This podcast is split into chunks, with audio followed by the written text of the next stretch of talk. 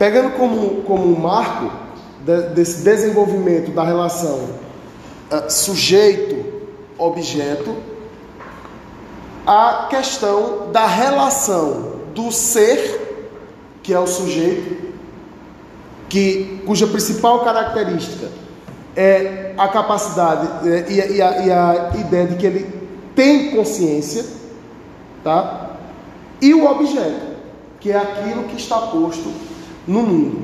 Nós tínhamos visto o, a, a, os empiristas, tá?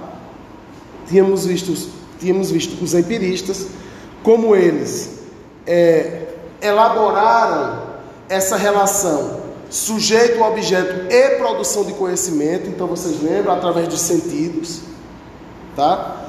Ah, depois a gente viu ah, Kant e aí Kant diz, olha, vamos deslocar para o centro do, desse debate da produção de conhecimento, tá? A razão.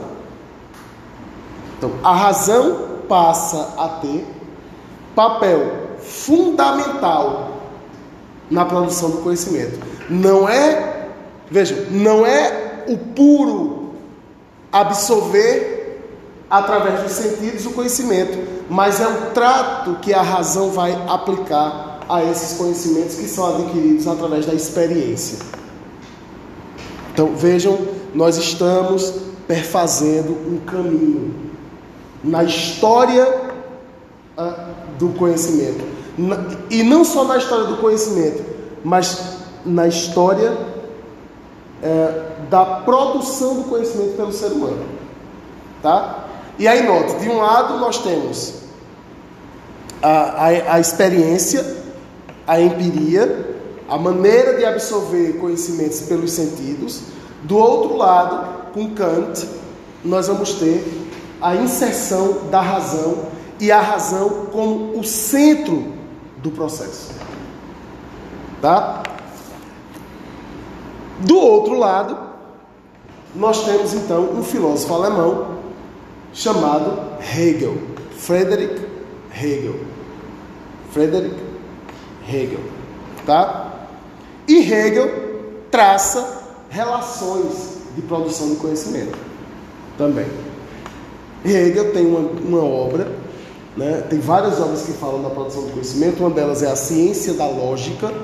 Olha como a gente já começa a se aproximar, inclusive, né? das reflexões mais é, é, matemáticas, vamos dizer assim. E Hegel tem uma obra chamada Fenomenologia do Espírito. O que eu digo a vocês é coisa muito pesada né? que a gente vai tentando, é, com muito esforço, se aproximar para tentar transmitir para vocês. E aí eu vou me guiar aqui. Né? Hoje eu, eu quero propor a vocês três é, é, abordagens, três abordagens em relação a essa disputa, né? Os empiristas de um lado, Kant do outro lado Hegel do outro lado. Mas eu queria trazer hoje uma convidada toda especial, amiga minha de longa data, uma pessoa que conhece, que me conhece no meu profundo, tá? Uma pessoa que me conhece lá dentro do meu ser. Essa convidada se chama Clarice, de sobrenome Lispector.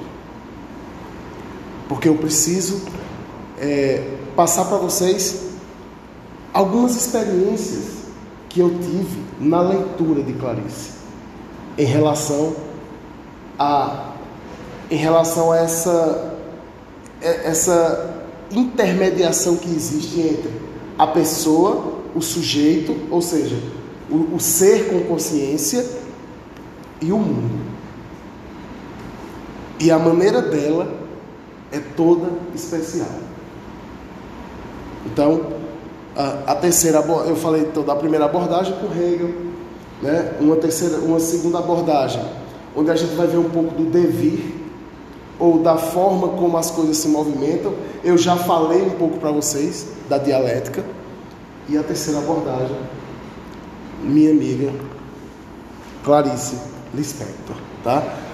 Essa primeira abordagem, então, quem nos guia novamente é Marilena Chauí, tá? Ela diz o seguinte: a razão diz Hegel, tá? Não é botar o nome aqui, para a gente já ir se familiarizando com o nome desse indivíduo, tá?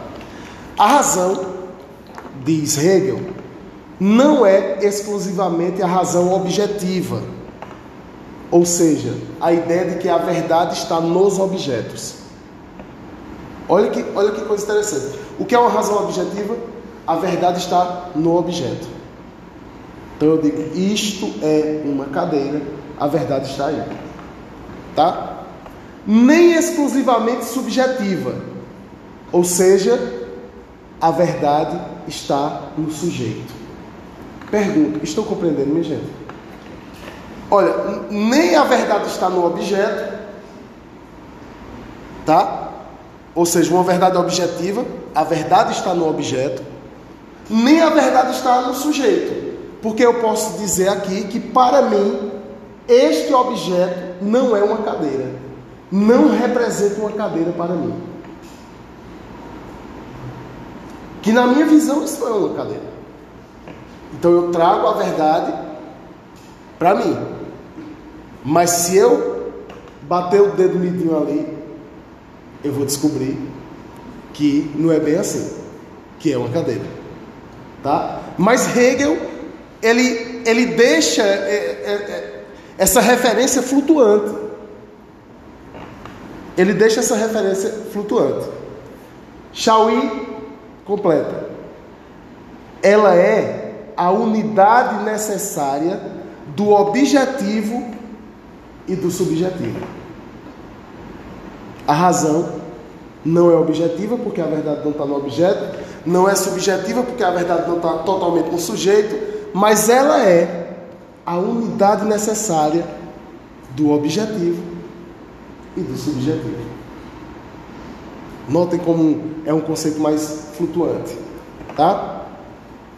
Ela é o conhecimento da harmonia entre as coisas e as ideias, entre o mundo exterior e a consciência.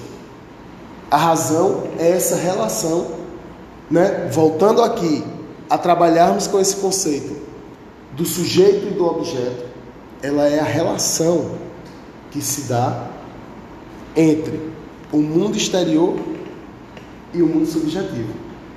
Nem, nem a verdade está lá, nem a verdade está aqui. Ela flutua numa harmonia entre as duas concepções, divisões do mundo. Tá? Ah, entre o objeto e o sujeito, entre a verdade objetiva e a verdade subjetiva, tá? Ah, e aí Hegel vai se posicionar, Hegel vai se posicionar em relação a, a, aos inatistas e os empiristas, né? A, quem são os inatistas? Aqueles que dizem que a verdade nasce no sujeito, é inata, a razão é inata. E os empiristas dizem que a razão não nasce no sujeito, ela não é inata. A razão é adquirida através da experiência. Perfeito. Perfeito. E aí Hegel vem e diz, dessa a madeira aí. Vamos dizer, vamos ouvir o que Hegel tem a dizer sobre esse conflito. Hegel diz, abre aspas, esses conflitos filosóficos são a história da razão buscando conhecer-se a si mesma.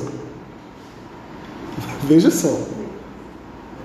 Quando, quando Hegel se depara com um conflito a respeito da razão, se ela é inata ou se ela é adquirida, Hegel fica feliz. E Hegel diz: esse conflito nada mais é do que a própria razão buscando conhecer-se a si mesma. Ou seja, está vindo aqui um processo de autoconhecimento, né? buscar conhecer-se a si mesmo. É a própria razão tentando se conhecer. Qual é a minha origem? Como é que eu surjo?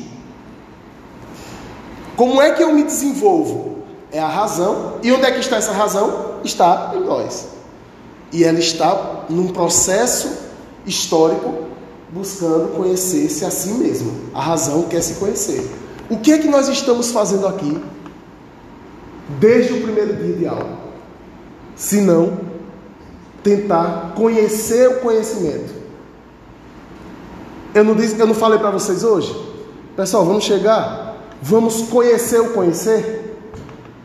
O que é o conhecer? O conhecer é a razão buscando conhecer-se a si mesma. É a tua razão que ainda não tem conhecimento dela mesma, tentando se conhecer.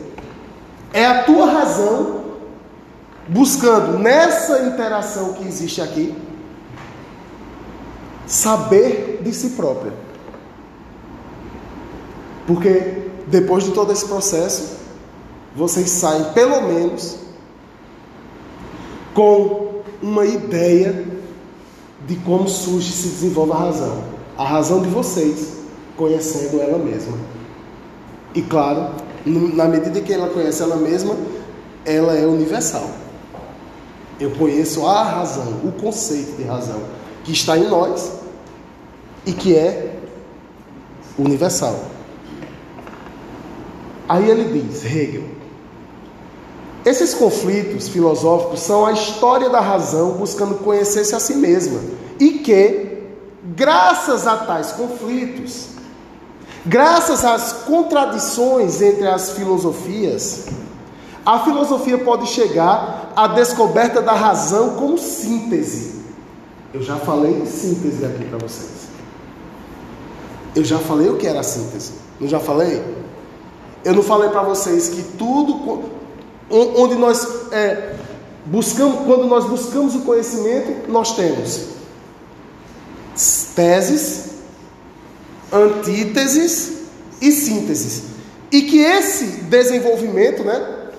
Eu tenho uma tese, então eu tenho uma antitese, uma negação de, de, desta tese, e no choque entre as duas, não necessariamente ela uma vai, uma vai é, vencer a outra, mas elas podem se misturar, se desdobra uma síntese. Essa síntese se transforma em tese, que depois vai ser negada por uma antítese e dá origem a uma nova síntese. E eu dizia a vocês que este processo não é circular. Lembra? Que o processo dialético não era circular, que ele se dava em espiral porque ele dá conta do desenvolvimento histórico. E a história não para. A história é, não para. Tá?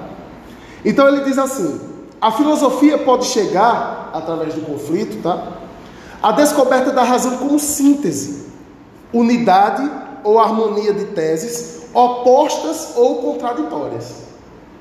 Unidade ou harmonia de teses que são opostas ou contraditórias. Entende? Eu tenho uma tese, eu tenho uma antítese. Elas são opostas, são contraditórias, mas são harmoniosas. Porque quando eu nego uma ideia, essa ideia não desaparece. Quando eu, eu nego uma ideia com a antítese, essa ideia não desaparece, mas ela se mescla com sua negação e dá origem a uma síntese. Tá? Olha que lindo, minha gente. Vejam que lindo. Em cada momento de sua história, a razão produziu uma tese a respeito de si mesma. Essa frase soa estranha a vocês? Essa frase soa estranha? Repito a frase. Em cada momento da história, a razão produziu uma tese a respeito de si mesma. Com o desenvolvimento histórico, a razão foi produzindo teses a respeito dela mesma. Quando o ser humano, quando o sujeito se questionou o que é a razão. Em cada momento da história, eu estou vendo vocês com as carinhas assim tão. Hoje é feriado, a gente queria. Deve ser isso, né? Hoje é feriado? É, foi transferido, feriado Ah, para sim. Veja, o que ele está dizendo é que em cada momento da história, a razão buscou conhecer-se a si mesma e ela produziu teses a respeito Mas disso. isso é a partir do Da fenomenologia? da fenomenologia. Porque a gente não se, não se analisava a razão apenas. Não, mas o que ele está querendo dizer aqui é que durante a história, durante o processo histórico, a razão foi produzindo teses sobre a própria razão. A razão foi dizendo, eu sou isso, eu sou aquilo. Primeiro disseram que a razão era produzida através da, da experiência, da empiria. Depois disseram que a razão, em outro momento histórico, disseram que a razão era inata. Em outro momento histórico, buscaram trazer a razão para o centro do debate. E agora Hegel está refletindo sobre exatamente essa capacidade que a razão humana tem de se conhecer a si mesma. Tá? Vejam, em cada momento de sua história, a razão produziu uma tese a respeito de si mesma e logo a seguir uma tese contrária à primeira. O que é uma tese contrária à primeira tese? Como é que a gente chama? Antítese. Então eu já estou feliz porque vocês estão compreendendo isso. Tá tranquilo. Tá tranquilo a nossa conversa. Tá? Compreende? A razão produz uma tese a respeito de si mesma, depois ela produz uma, anti, uma antítese é, a respeito dessa tese que ela mesma produziu, e desse choque, da harmonia desses contrários, surge uma nova síntese. Então, isso significa dizer que a razão avançou. Que o conhecimento sobre a razão avança num processo histórico. Ou. Nunca para.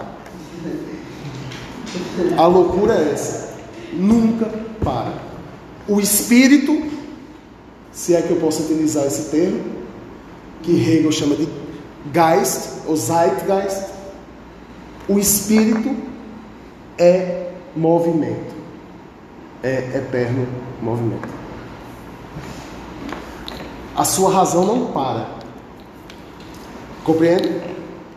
Os conceitos que você tem na sua cabeça não param. Tampouco retrocedem. E se retrocedem, é porque você utilizou essa dialética, sabe? E, e- você voltou à história. Porque a ideia é que esses conceitos vão avançando. É que esses conceitos vão avançando. E aí, Hegel continua. Cada tese e cada antítese foram momentos necessários para a razão conhecer-se cada vez mais. Eu estou indo aqui de frase por frase para que a gente compreenda bem tranquilo. Cada tese e cada antítese foram momentos necessários para a razão conhecer-se cada vez mais. Toda vez que surgia uma tese e uma antítese, era o próprio movimento da razão conhecendo-se a si mesma. Cada tese e cada antítese foram verdadeiras, mas foram parciais. Por que foram parciais? Olha, olha a afir- a afirmação que ele está fazendo. Cada tese e cada antítese foram verdadeiras, mas foram parciais. Por que foram parciais? Porque elas não são estáticas. Quando eu desenvolvo uma, te... Quando eu desenvolvo uma tese, ou eu desenvolvo uma antítese, nunca será o fim do processo. Será sempre uma tese e uma antítese parcial. Por quê? Porque essas teses e antíteses vão se sobrepor e vão gerar sínteses.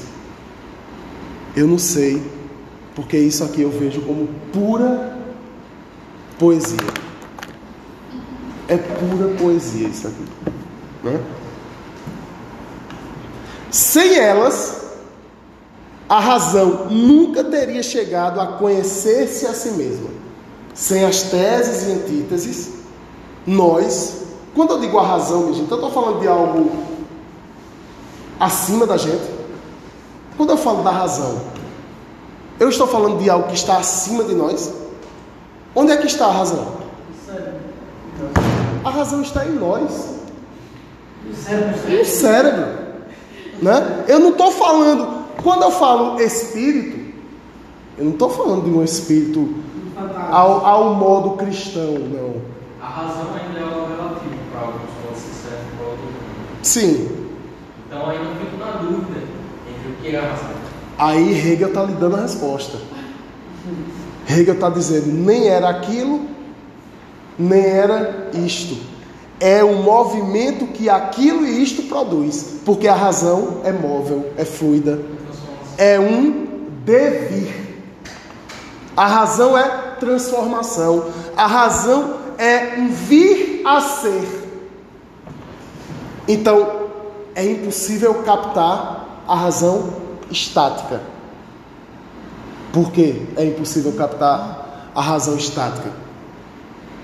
Porque a razão não se capta de forma parada. Porque ela está em eterno movimento. Parece uma conversa um pouco maluca. Mas nós estamos compreendendo, não estamos?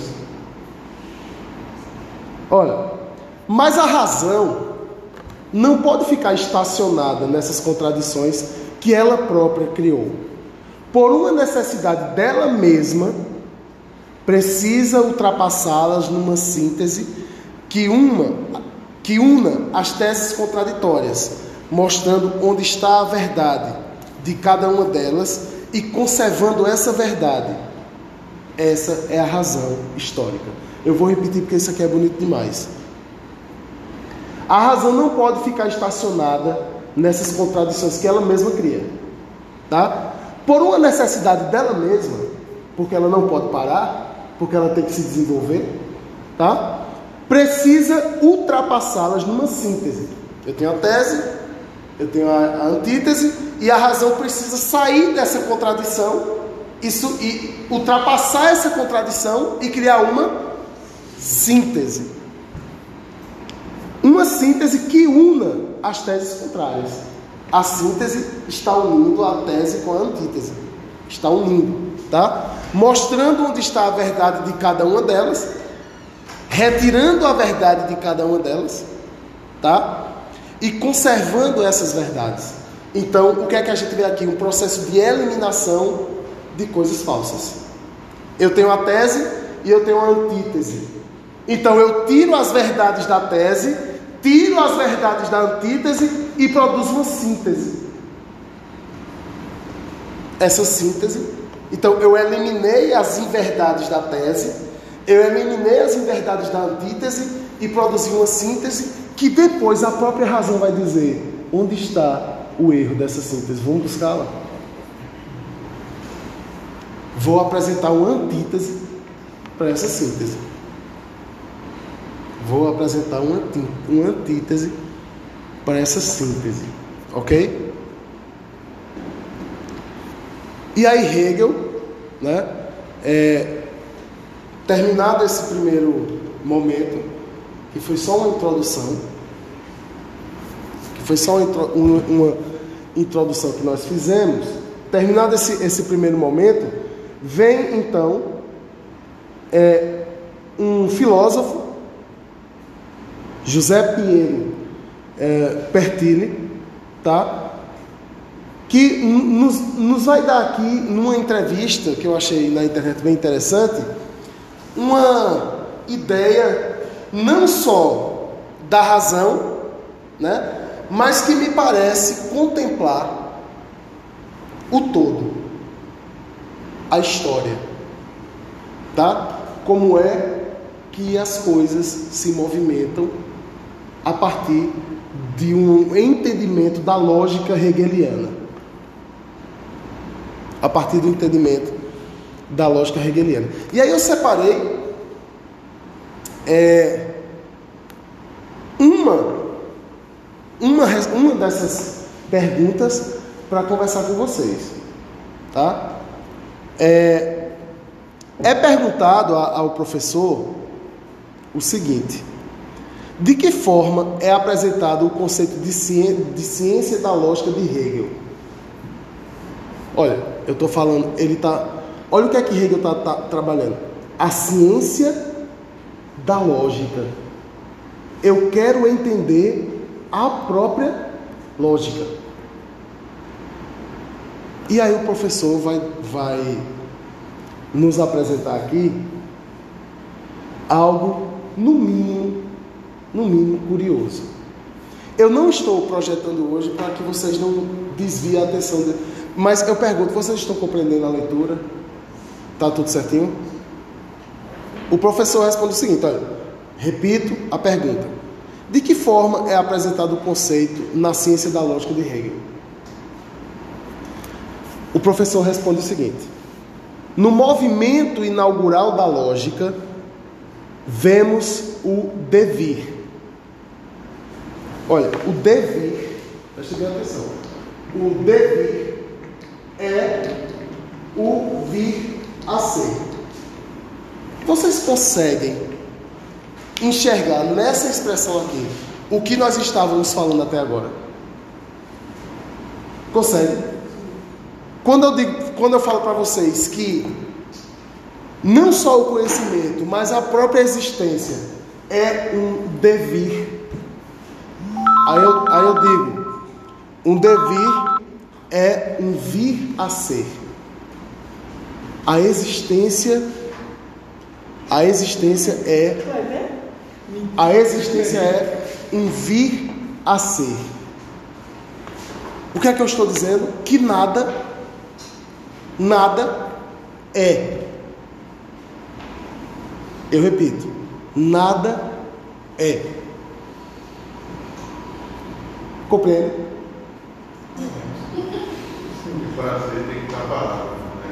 Quando eu digo, quando eu digo, você é, eu estou paralisando a sua existência. Porque você não é. Você é um vir a ser. Porque você não está parado no tempo e na, e- e na história. Porque sua consciência está se movimentando, isso significa que aqueles processos de tese, antítese síntese, tese, antítese síntese, estão ocorrendo neste exato momento. Então, o, o seu é já não é mais, desde que você entrou aqui nessa aula. Parece um pensamento oráculo. N- Não, não parece. É. Porque nós estamos tratando de dialética. Né? E aí ele diz: é, no movimento inaugural da lógica, vemos o devir, ou vir a ser, em alemão, werden, suprassumindo, suprassumindo o ser e o nada. O devir, ou o vir a ser, vai sempre suprassumir, ou seja, superar o que é o ser e o que não é. O que, o que é que não é? O nada. O nada é o não ser. E o devir, eu acho que está claro. Eu acho que está claro para vocês. Não tão mais tarde. O que eu estou dizendo é, segundo o professor, tá?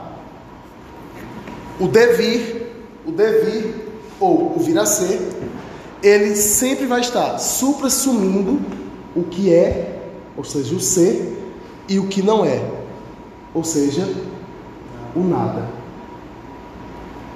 Inici, ou seja, inicialmente, isso aqui é, é um pouco interessante. Acompanhe, por favor. Inicialmente, de um ponto de vista lógico, nós não estamos falando aqui de irracionalidades.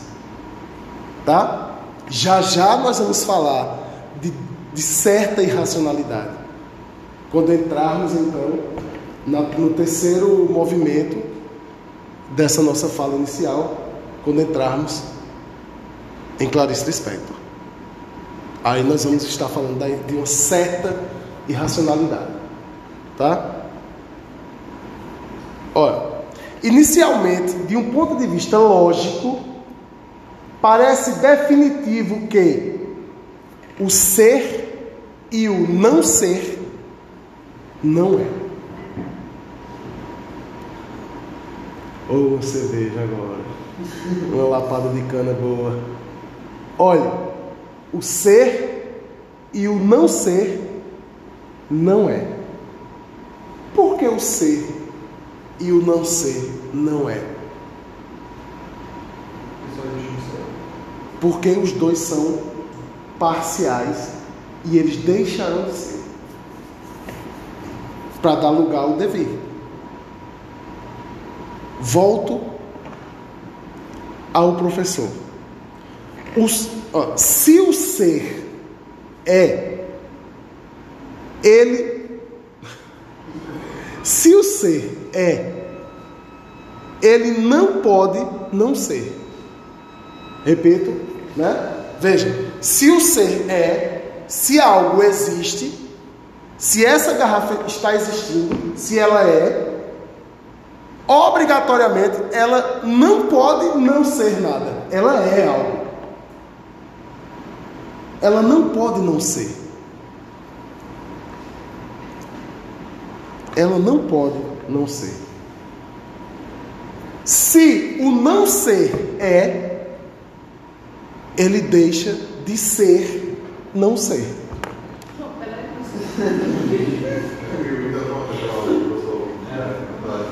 E o único, tá? Isso aqui não é lógica? Isso não é um problema de lógica? Né? No entanto, sim, vamos voltar aqui porque, né? Se o não ser é, se o não ser é, ou seja, se o não ser passa a ser, a existir, ele deixa de ser o nada. Se o, não- se o nada passa a ser alguma coisa, ele não, ele deixa de ser o nada e passa a ser. Ele, ele deixa de ser não ser. Tá? No entanto, tudo está em movimento. A grande palavra de hoje é movimento. Por isso que Gilles Deleuze, filósofo ah, francês, não é? Se engraçava com o devir surfista. E ele poderia ter se engraçado com o devir capoeirista. Tá? Porque o que é o capoeirista no momento da roda? Um ser em movimento. E ele não é um ser em movimento por si só. Preste atenção numa roda de capoeira. Quando os dois capoeiristas vão jogar capoeira, existe ali uma tese.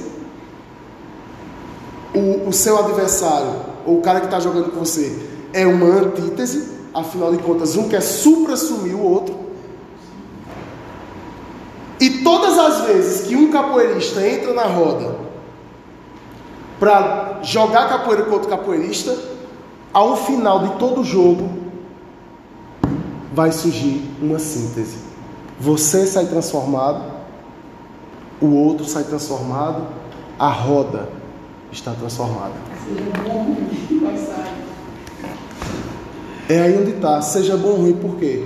Porque essa síntese, ela também está passível de sofrer a negação. Então, se sai um resultado ruim, isso vai ser submetido a uma outra antítese. E esse movimento não para. Eu não sei se eu estou sendo inteligível para vocês. Eu não sei se eu estou me fazendo entender.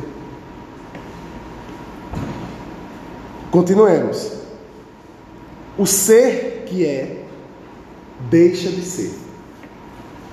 O capoeirista que entrou ali, que ele era alguém, ele era algo, depois do jogo, ele não é mais, ele foi transformado pelo movimento. Ele foi transformado pela queda que levou. Ele ou que deu, né? Ele foi transformado pelo golpe que levou. Então veja, o ser que é deixa de ser, e aquele que ainda não é será. Estamos em movimento.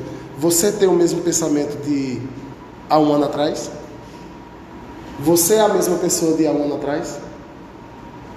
Nem ninguém aqui, porque o ser está em movimento. Assim como os capoeiristas. A capoeira é tão somente a, a metáfora do que eu estou tentando estabelecer aqui para a gente como um, um, uma aproximação do entendimento dessa ciência da lógica, tá? Que bom que eu estava me devagarzinho, bem É. também. Mas isso é uma aproximação, tá? O que eu estou fazendo aqui com vocês, minha gente, por favor, né? Eu estou, eu sou estudante disso também. Eu me considero um estudante disso. Eu estou tão somente tentando ser, cometer um ato de generosidade, dividindo, me esforçando muito para tentar aprender com quem sabe mais que eu, tá? Tentando entender para compartilhar. E eu acho que é isso que resume o ser professor. E se eu e se eu estou dizendo que o ser professor é uma tentativa constante de aprender para ensinar, isso é parado? Isso é ou isso é um devir? É sempre um devir. Sejamos um devir.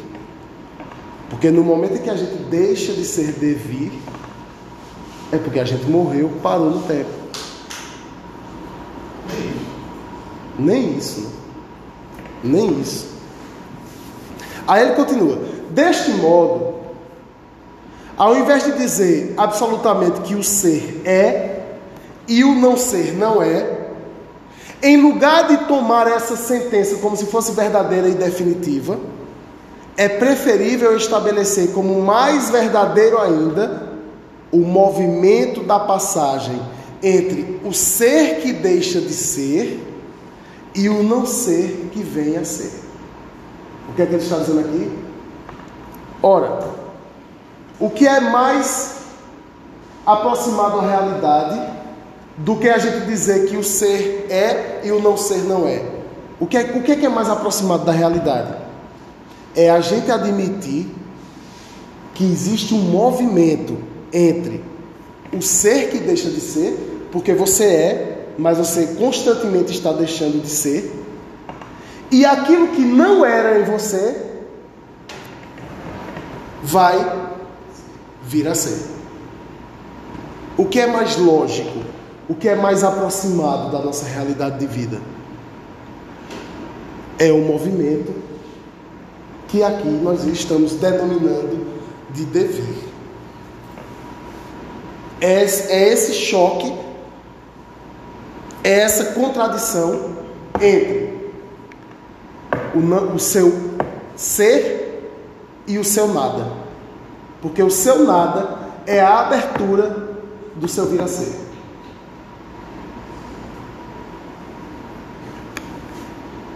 Tenham calma que a gente está só começando. Tenham calma. Em uma palavra, o vir a ser consegue dar conta desse processo. O vir a ser dá conta da gente entender mais ou menos o que a gente é, ou seja, o movimento. Tá? Consegue dar conta desse processo. E assim se coloca como um conceito mais elevado, mais explicativo do que os conceitos anteriores.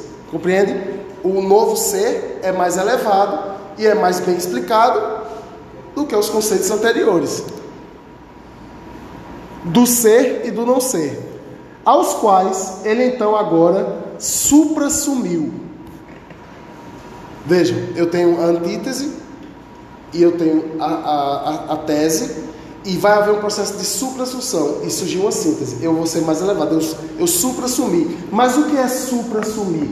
É derrotar a antítese? É derrotar a tese? É superar conservando a tese. Quando você deixa de ser você, você desaparece?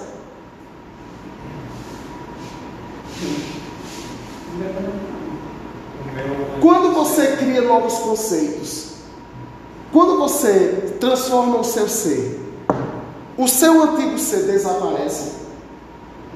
Ou ele continua ali? Ele continua ali.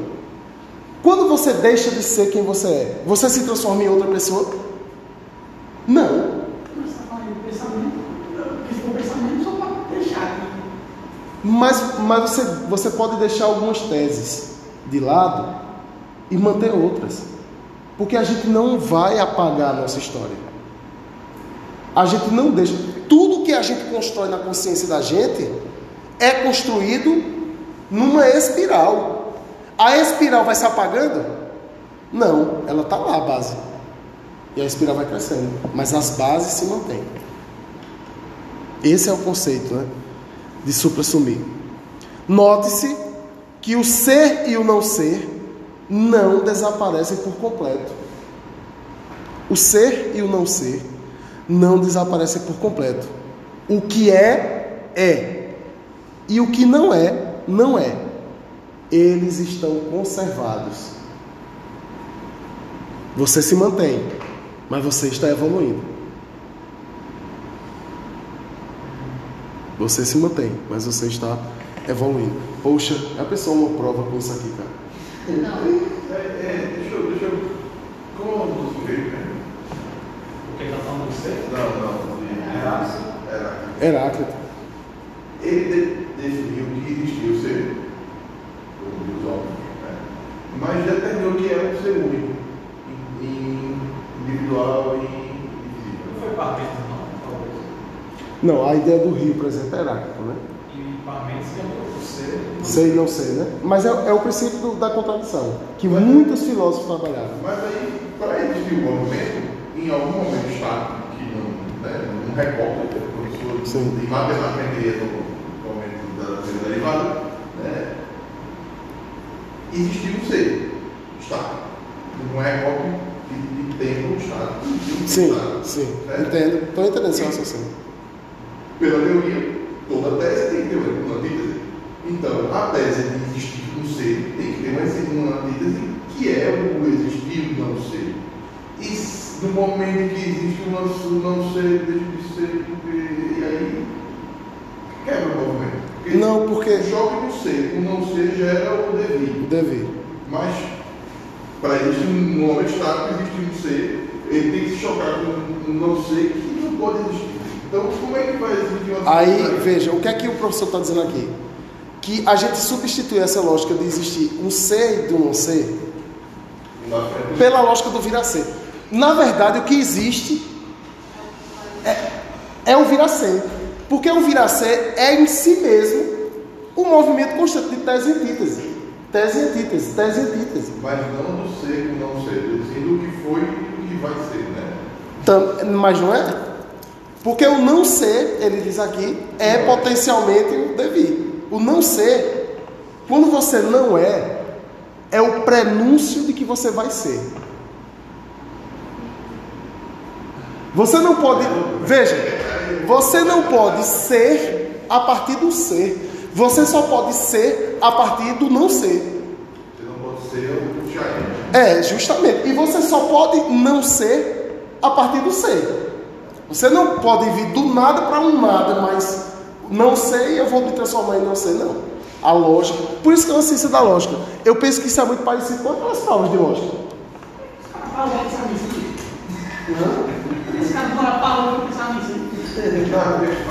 Ah, pensasse? E aí, raiz?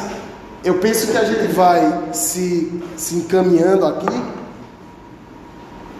exatamente para quando um ser abdica da lógica e subverte essa lógica. Porque, e, e talvez seja isso que me prenda a Clarice. Tá? Porque Clarice é um, é um ser que subverte a lógica. É o sujeito que subverte essa lógica, ou tenta subverter essa lógica. Sobretudo quando ela coloca aqui, eu queria que vocês abrissem é, os corações de vocês para ouvi-la. Para ouvi-la. Tem um professor é, de física que eu sei lá olha o nome que vai fazer uma crítica a esse tipo de pensar, binário, ser e não ser. Nem tudo precisa ser binário, entre o ser e o não ser pode existir uma gama, E será que pode existir uma, uma realidade fora do 0, 1? é isso que é isso que prega, é, tem seres humanas, tem que existir, né? É. senão não tem não tem. Porque esse, o binarismo está lá também, né? não é o 0 e 1, um, né? É, pra, ele diz que para muita coisa, por exemplo, uma gota mais uma gota. É uma gota. Né? Não deixa de ser uma gota. Então, tem certas lógicas que não funcionam. Mas era essa que não era e essa que não era formando uma nova que é. Mas ainda binário. Né? Mas entre o ser e o não ser pode existir uma. Sim, sim. É, não existe só dois. É, existe- eu não sei, assim, pode de até ser. Pode até ser que a consciência já tenha como captar isso. Eu não sei. A minha consciência, por exemplo, é muito primária e ignorante para enxergar esse, esses. Pode ser que já exista. Compreende? Eu sei que tá legal isso aqui. Vamos, vamos ver. Vamos ver onde, onde chega, né? Onde chegamos. Onde chegamos. É, ele diz assim: para tanto, é preciso conjugá-los do ponto de vista mais abrangente do devir. Por sua vez, esse devir representa só o começo do processo das determinações lógicas do pensar. Tá? O vir a ser, quando concebido mais concretamente, ou seja, de modo mais determinado, é na verdade um ser. O vir a ser é o ser. Os- a condição de ser é esse eterno devir. Veja como essa lógica ela vai, né? Ela vai se dobrando sobre si mesma e aquilo que a gente estava negando agora há pouco, a gente diz, olha, o ser se choca com o não ser e é o devir. Ele está dizendo, na verdade, no- quando essa lógica vamos colocá-la em movimento, o ser é o próprio devir. A condição de ser é uma condição de abertura para um eterno vir a ser. Tá? É... Um vir a ser não apenas em geral, mas que está presente em algo, de modo a se reconhecer que o ser aí, o ser, suprassume o vir a ser, o qual, por seu turno, havia suprassumido o ser e o não ser, e assim por diante. Movimento dialético para explicar é, algo que dá conta ou tenta dar conta é, da existência, né? da, da realidade. E aí a gente chega, a gente chega então é, em Água Viva. Já ouviram falar nesse livro? Não ouviram? Eu, vou, eu, eu gostaria de apresentá-lo. Água Viva, de Clarice Lispector. Recomendo, inclusive, que vocês é, anotem esse livro e que não leiam agora, tá? É, tenham o tempo de vocês, se um dia vocês sentirem a necessidade de ler esse livro, é, comprem ou baixem. Né? Eu tenho dois livros dele, eu tenho duas edições em casa guardadas e ainda tenho o livro no computador, porque de vez em quando eu me pego querendo ler esse livro. Né? E do que trata a história de Água Viva? Primeiro, não é uma história que tem começo, meio e fim. Né? Não é uma história que tem começo, meio e fim. É, é simplesmente o livro começa com uma narradora, um eu,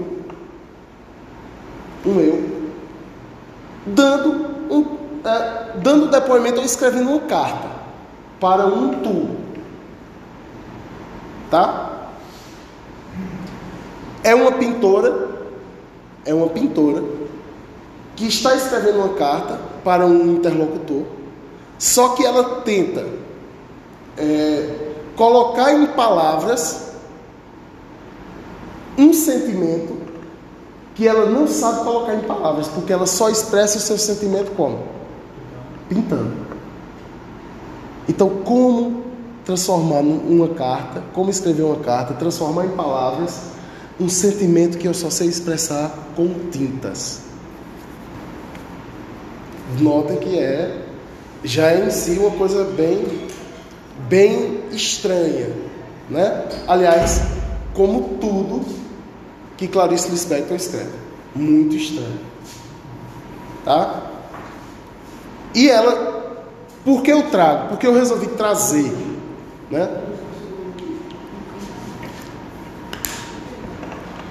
Por que eu resolvi trazer Clarice Lispector e, e esse livro especial Água Viva? Porque ela tenta subverter todas as lógicas. E ao invés de pensar o mundo, ou ver, enxergar o mundo pela lógica, pela ciência, pelo pensamento matemático, que é o que vocês estão aprendendo a fazer aqui. Porque o que vocês estão aprendendo a fazer aqui nada mais é do que olhar o mundo, olhar a realidade, olhar os fenômenos da natureza e a vocês mesmos através de uma lente científica. Esse movimento da natureza, que Hegel, que é um movimento histórico né, também, que nós estamos inseridos na natureza, esses fenômenos estão em movimento. Existe uma, uma natureza estática? Né? Esses, o universo ele ainda está, o Big Bang ainda está acontecendo quando a gente sabe que os planetas estão se afastando uns dos outros todo momento. A explosão inicial, ela ainda está, o universo está em expansão. Tudo está em movimento. E vocês estão aqui aprendendo a observar esse movimento através de uma linguagem matemática a essência, a essência do que vocês estão fazendo aqui é olhar a vida através de uma lente matemática, lógica. Mas o Heráclito também fala que tudo está em transformação, mas o que se mantém é a razão. Mas, mas a gente acabou de ver com o Hegel que a própria razão ela vai, é, ela se mantém mas ela se mantém como um devir. Ela não se mantém a razão, ela não se mantém como é, como um ser, mas como um devir. Ela está. Como as coisas acontecem. É, tipo, o que faz aquilo ali acontecer, a razão está ali, mas a gente não, a gente não tem a capacidade suficiente de entender aquela razão para aquilo acontecer, mas acontece. Sim. Então vai se transformando, mas a razão daquilo acontecer permanece. Sim, sim, mas são. Vejam, a gente está aqui também pensando nessa questão. Eu, eu não sei porque eu trouxe essa questão e tentei aprofundá-la com vocês aqui para a gente realmente, pelo menos, saber que esse debate existe. Não é ninguém aqui é obrigado a sair da aula sabendo desse debate. Agora eu sou especialista na dialética hegeliana, né? No, na concepção hegeliana de razão. Mas essa aula é tão somente uma provocação. Eu só queria colocar essa pulga atrás da orelha de vocês e alugar um apartamento no juízo de vocês. Vocês podem, quando sair daqui, abriu a porta, terminou a aula, abriu a porta, fechou a porta, isso que vocês estão sendo agora pode não ser mais e esse devir, a partir disso aqui, cessar e outro devir continuar na sua vida. E você dizer assim: essa aula não serviu em nada para mim. E isso é também devir. Você vai estar simplesmente, você vai estar simplesmente é, descartando essa tese e buscando outras. É como se uma tese tivesse está sendo apresentada para vocês aqui e vocês vão apresentar para essa tese uma antítese que pode suprassumir essa tese dessa aula, pode suprassumir essa tese, tá? Superando-a e vai se manter uma base ali que vai ser insignificante para vocês. E vocês têm toda liberdade de fazer isso. Eu queria pedir licença aos deuses e deusas da poesia para poder ler Clarice Lispector para vocês. É necessário pedir licença, porque eu julgo que isso aqui é muito profundo e muito pesado. Tá? Ela começa assim. É com uma alegria tão profunda. É uma tal aleluia. Aleluia, grito eu. Aleluia que se funde com o mais escuro uivo humano da dor de separação. Mas é grito de felicidade diabólica. Essa mulher está sentindo a dor de uma separação. Só que ela diz: Eu me separei. Mas eu grito aqui com uma felicidade que eu grito aleluia. Eu, eu penso que esse ser que, deixa, que agora passou a não ser na vida dessa mulher era ruim. Né? E note que ela tem um pouco de. Aqui nessa frase, ela traz um pouco de ódio, né? porque ela diz: é um grito de felicidade diabólica. Não é à toa, diabo e diálogo tem são palavras muito parecidas, tá? Diabo significa separar, o inimigo que separa. Diálogo dá a ideia de que é também são dois polos, só que tem uma diferença. Diálogo não é conversa entre opostos. Diálogo é atravessamento de um no outro. Dialogar é um atravessar o outro com argumentos. Olha, olha porque ela está feliz. Ela diz: Porque agora ninguém me prende mais. Ninguém me prende mais. Continuo com capacidade de raciocínio. Olha porque eu trouxe esse texto. Porque ela aqui vai mexer com a relação sujeito-objeto. Ela vai falar sobre isso. Ela diz assim: continuo com capacidade de raciocínio. E ela diz: já estudei matemática, que é a loucura do raciocínio. Vocês sabem que, no fundo, no fundo, a base da ciência de vocês é uma base matemática. Né? E ela diz: Olha, eu já estudei matemática, que é a loucura do raciocínio. É a loucura de tentar olhar para o mundo da forma mais racional possível. Não tem. Quando você olha a matemática ou a física, vamos, vamos misturar esses conceitos, é a forma mais racional que existe de olhar o mundo. Né? Ela elimina subjetividades elimina afetos. Existe afeto na matemática e na física? Existe apaixonamento nos números? Né? E ela diz assim: continuo com capacidade